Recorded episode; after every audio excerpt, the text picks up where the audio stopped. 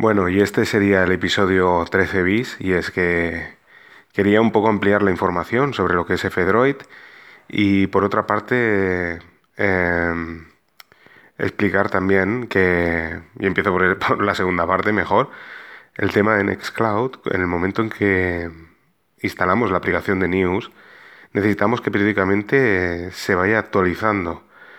¿De acuerdo? Si, no, si lo dejamos tal cual, eh, la aplicación en el momento en que agregamos las, los feeds de noticias de páginas web, se descargarían, se, se pondrían todas las, las, últimas noticias y ahí quedaría. Entonces necesitamos actualizar periódicamente. Así que también tenemos que poner dos líneas en la terminal, que os adjuntaré aquí.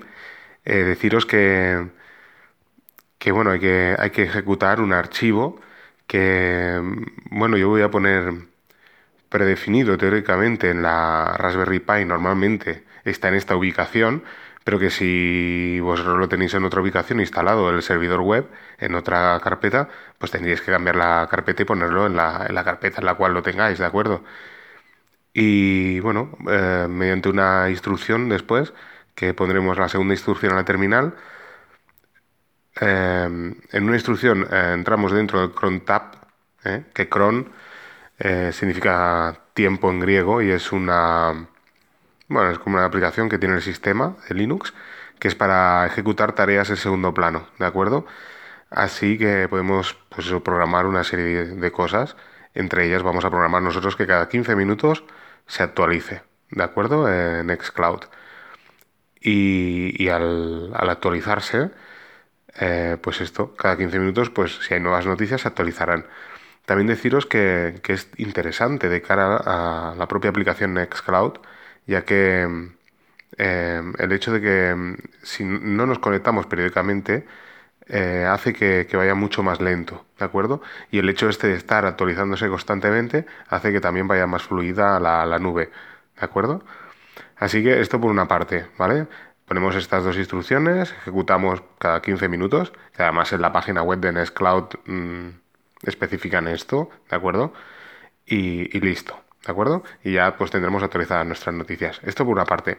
Y después por otra parte pues mmm, vuelvo a juntar aquí el link y deciros que, que, estos repositorios de los cuales hablaba es una tienda de aplicaciones igual que Google Play, solo que es una tienda de aplicaciones de software libre, ¿de acuerdo? Hay aplicaciones pero para Android, ¿eh? Entonces podéis instalarla. Eh, existe esta tienda de aplicaciones, igual que existe otra también que es de Amazon si, si no la conocéis, ¿de acuerdo? Así que la instaláis y bueno, podéis todas las aplicaciones que hay dentro de esta tienda de aplicaciones son todas software libre, como digo.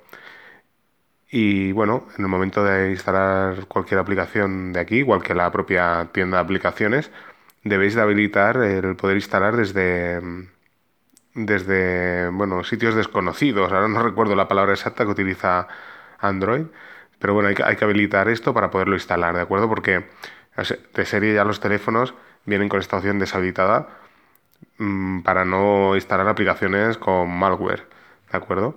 En principio estas aplicaciones no, no deberían tener malware, ¿eh? Cuidado. Eh, a mí no me gusta instalar aplicaciones, APKs piratas ni nada por el estilo.